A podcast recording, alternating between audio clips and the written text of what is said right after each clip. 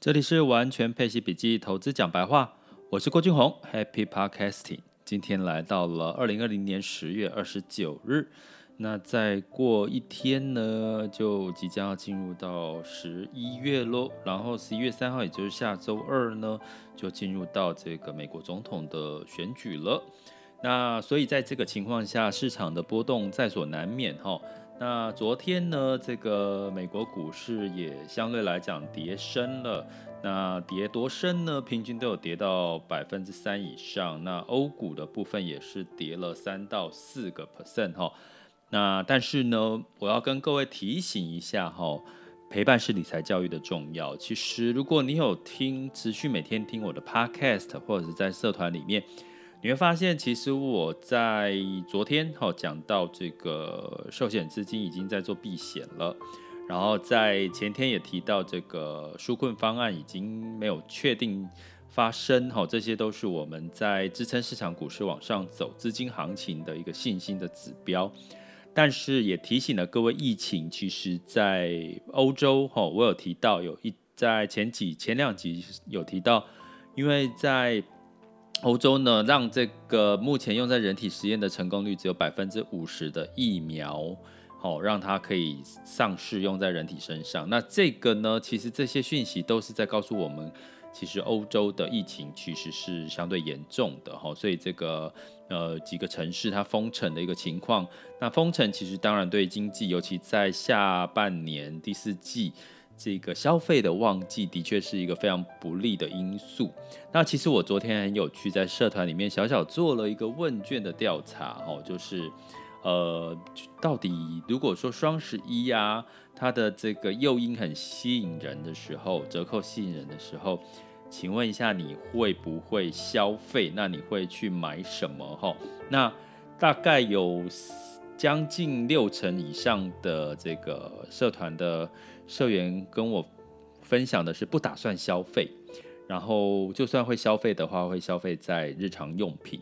好，那所以呢，你会看到的这样子的消费信心，其实是不是我们如果以这个小小的样本来抽样来看的话，其实大部分人对市场还是担心，所以只要一有风吹草动，其实就很容易让市场做一个大幅度的修正。可是还好的是，在这个欧美盘后的这个期货，哦，美股的期货呢，大部分都反弹翻红，哈，到了大概零点多的 percent，哈，所以今天预估美股可能再跌升的几率也许了，哈，也许比比较不会太高，所以你们可以，当你们市场看到市场大跌的时候，你就去看这个美股的期货。的走势哈，盘后期货走势，看它是不是止跌，或者是往上或往下，大概可以看到明天隔天的这个市场的走势。那相对来讲，在台股的部分呢，也因此呢，相对的就跌了哈。那大概一开始曾经有跌到将近快两百点嘛，那现在台台湾加权指数在十一点十八分的时候是下跌了一百四十点哈。那其实台湾加权指数从技术分析来讲，在价跌量缩的一个情况下，哈，或是价涨量跌啦，哈，价涨量跌的情况下，某种程度也是一个会翻空的一个讯号，哈。那所以呢，基本上你会知道，其实，在陪伴式理财教育里面呢，我在这边顺便老王卖瓜一下，哈，就是其实你从不管从社团，从 Podcast，如果你每天的这个早碎片的时间收听一下，因为我会尽量把时间压缩在十几分钟吼，然后在社团里面我会提出一些在简报里面看到一些讯号，然后呢，你就会知道接下来好像有一些讯息快要发生了，因为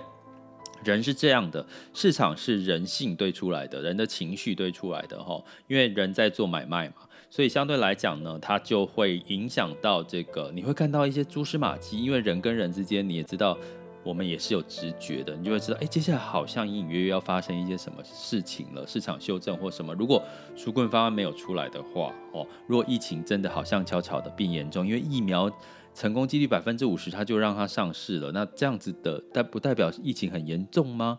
所以从这些事情，你就可以掌握到很多市场的状况，你就知道，哎，那我在昨天的时候提到寿险这件事情会带动这个，他们已经在做避险了，避险到哪里？现金部位。那我们跟着做，其实某种程度获利了结，跟着做，其实你还接下来就有一些进场的一个机会时间点哦。所以在陪伴式理财教育，其实是我不告诉你们正确真正发生的答案，是因为一方面我也不会知道嘛，接下来会发生什么事情哦，就是正反两就是两个方向。可是当你越来越肯每天都累积一些讯息。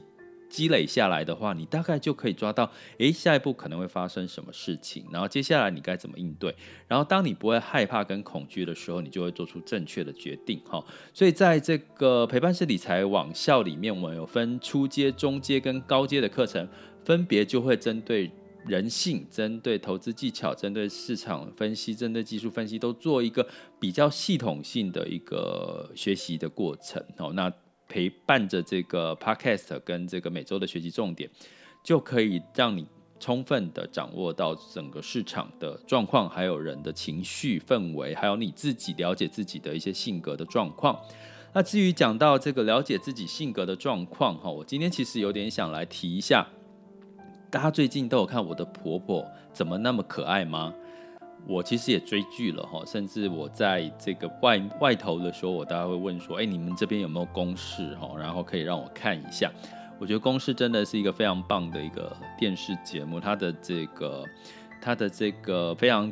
落地的这个内容呢，其实让我们几乎都可以很贴近我们自己，我们每个人的心心灵嘛哈。那我要讲一下，因为我们今天讲到情绪，人的情绪、投市场的变数，跟我们的对于市场下跌的恐慌，这件事情都跟每个人的性格有不一样。那我在我的这个完全配齐笔记的粉砖，好，或或者是你点连接哈，在用我的 message 跟我的机器人布布对话的时候，我们会有一个理财性格的测验分析问卷，哈，超准的理财性格测验分析问卷，其实做过的人大概。大部分的人都觉得，哎，还蛮准的。那其实他只，我只是把人理财的性格分成四大类。那当然，这四大类其实是有过去的这个心理的分析数据统计的一个因素的背景，哈，来做一个支撑的，哈。那所以这四大类呢，我们分成大概是全球自权威自主型、情感至上型跟。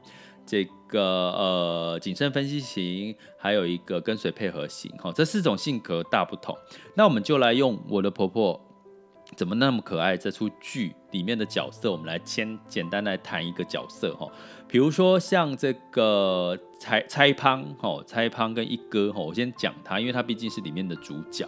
他们就比较像是情感至上型，也就是说，他们在做事情的时候，你会看到他在剧里面呢，不管是他在处理对于媳妇的事情、对儿子的事情，他其实都是用很感性的方式来教育，或者是帮助，或者是几乎没有办法拒绝他儿子，所以让他的儿子很没有办法在一个有纪律的情况下，呃，控制好自己的相关的一些行为，吼，这通常是情感至上型所带来的，他就是比较情绪化，用感情在处理事情，所以当在今天的这个这两天的市场美股大跌的时候，其实通常这种人情感至上型的人，他很容易就会恐慌害怕，因为他是用情绪在。做，所以他当在投资的时候赚到钱的时候，他非常开心；赔到钱的时候，他就非常的手足无措，然后就会害怕，然后做错决策。哈，这是情感至上型很容易做做到的一个事情。那其实一哥哈，其实他们两个因为都是情感至上型的，所以他们两个其实相处的很容很容易相处的来哈，一一一来一往斗嘴，尤其在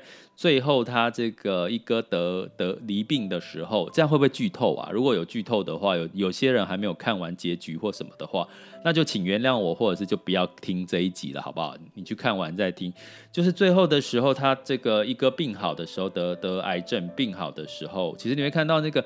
蔡康他在发现一哥生病的时候，他马上嚎啕大哭，那个就是非常情感至上型的一个特征。一哥也是很直觉的发泄他的情绪，甚至在最后一幕，他们就是在享受的他们的下半生的这个过程哦。你会觉得其实这就是情感至上型非常可爱的一个性格，所以我的婆婆怎么那么可爱？其实她就是一个典型的情感至上型的一个婆婆。那我们来讲一下，比较像是跟随配合型哦。跟随配合型就是哦，大家有兴趣可以做一下哈，我一样哈，大家就是到我的这个呃用的 Messenger 哈，完全配息级去点完全配息笔记的粉专，然后点 Messenger，然后就会有出现机器人布布，然后你就可以指引你，就是做你自己的理财性格的测验。那这个跟随配合型的，像典型就是花贵哈。那花贵的部分呢，基本上它其实就是你会看到它对小欧就是。几乎言听计从哦啊，小他本来有自己的意见，可是当小欧吐回去一句话的时候，他就。马上把这个话就吞进去了，就默默的心不甘情不愿的跟，就是就算那不是他想要做的，他就会跟着做。所以跟随配合型的人，通常就是会像这个花贵的这个典型的角色，他就是人家跟他说什么，他就很容易耳根子软哈。所以呢，这个在投资的理财的性格里面呢，他就很容易怎么样？他就很容易就是跟着这个呃别人的。行为去走哈，比如说在花贵他在离开这个真贺斋的井口家的时候呢，他自己他是不会离开的，他是那个小欧走了，拖着他走哦，小欧走的时候，他才有一个勇气跟随嘛，他就跟随着小欧走。那当然这也是这个呃蔡胖就是这个老板娘婆婆呢，她看准了花贵的个性，所以她跟这个小欧演了一场戏，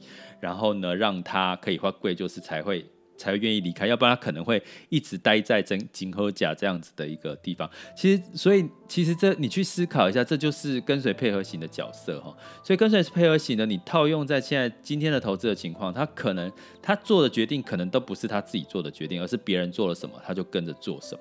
那通常在这个时候，大家知道有一种人，就是他就算投资赔钱了或赚钱，他也不会获利了结，也不会去做止损的一个动作，吼，止止停止亏损的动作，因为。他要看别人做什么，他才去做什么。他不会主动的去出击，主动出击是权威自主型，他是比较主观的。那我今天就来讲这两个个性就好了，因为时间有限哈。所以如果你对于这种理财性格影响到你的投资行为是有感的话，麻烦你到我的完全配息笔记的这个粉砖，然后点选发送讯息，就会有机器人布布来跟你对话，然后你就可以选这个填超准的理财人格测验、四型人格测验这样的一个选项，你就可以找到自己到底是属于哪一种型。那当然，每一种型的这个特质，你有可能。一种型加另外一种型，这个是比较复杂的，甚至是总共有十四种的十四种的理财人格性格呢，会在这个高阶的课程里面去深入的去探讨。所以如果你有兴趣的话，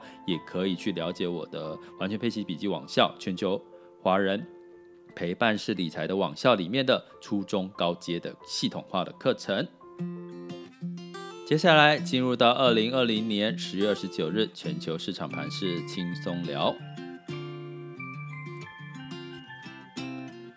那么，在于今天是十月二十九日，然后昨天是周三的十八日呢，三大指数哦，美国三大指数都下跌了三点四三到三点七三哦，那是由于这个全球新冠病毒的感染病例是增加的，新增的确诊人数，而且下周二就是美国总统选举喽，所以这个新冠病毒的疫情会不会影响到美国总统选举？多多少少会有了哈，所以这样整个市场做一个修正，其实是一个合理的一个。可以理解的一个状况，但是可以理解一个状况呢，你就要看现在市场对信心还够不够。目前的美美国的这个美股道的这个期货指数，其实是在盘后是稍稍的翻红的哈，那所以相对来讲，可能信心面还是够的。那欧股一样哈，欧洲又更更。更风险更大了，因为连德国哈都实施了紧急的封封锁的措施，所以让全球的股市呢都下跌，尤其美德国了下跌了四点一七哈。那当然就是整个封城一定会影响到整个经济的复苏跟消费嘛，好，所以这个也是让欧洲大跌的一个原因。不过一样，欧洲的市场也在。盘后的期货呢，其实欧洲的股市也是稍微翻红的，所以我们要观察一下今天是不是有止跌的一个情况。那如果继续跌个两三天，通常就会带来情绪上面的压力，会造成一个再次修正的一个机会。这是一个市场上面从投资人心态情绪里面可以去观察出来的，这也是在我们高阶里面的一些学习的技巧。那在雅股的部分呢，目前其实呢。呃，A 股哈，基本上在白酒跟能新能源车，因为这白酒是消费他们非常重要一个消费的板板块哈，然后在新能源车是他们政策扶持的一个板块，所以 A 股也因为这样子就由黑翻红了哈，大概成交量来到七千三百多亿，那当然在。前几天是六千多亿，它有稍微的多了一些哈，这个成交的金额。那台股的部分当然就是受到这个美股的一些影响啦，再加上汇损，担心会台币会升太多嘛，会影响到企业的获利，所以就是又跌破了月线哈。那今天也跌了，刚刚讲说跌了一百四十多点哈。那在这个港股的部分，因为受惠于这个呃香港恒生指数，尤其是这个蚂蚁金服要做 IPO。所以真的是募集的，真的是非常热。今天呢，呃，听说香港有很多人带着爸爸妈妈，因为抽签嘛，要抽签，带着妈妈、爸爸妈妈都来开户，没有开过股市户的都来开户，干嘛？就是要抢这个抽签的中签率哦。那当然，在之前有提到，其实它的这个蚂蚁金服吸金量非常大，所以也带动了这个蚂蚁金服持股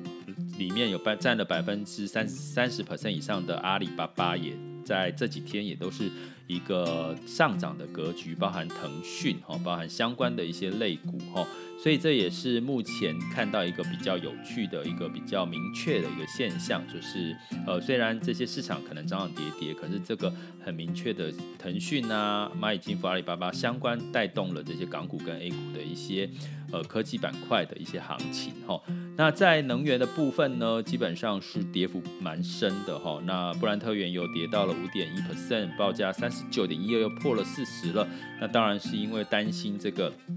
疫情就会造成所有的运输、所有的旅、更多的那个用油的需求就停摆了哈，这当然是有直接的影响的。就你目前油的部分，其实就我之前提到论调哈，大概四十到四十五甚至五十都还算比较安全的，但三十几以下其实又会产生另外一一风一番的局面了。那黄金为什么跌？因为金价美金。钱流到美金去避险啊，美元指数就升值的情况下，那当然就会怎么样，带让黄金反而金价就就稍微下跌，来到一千八百七十九哦。那在汇市的部分，美元指数呢，最后是呃来到了上涨到周三是上涨的啦吼，然后美元指数是九十三点三九，然后相对来讲也是台币还是非常强的吼，那提供给各位参考喽。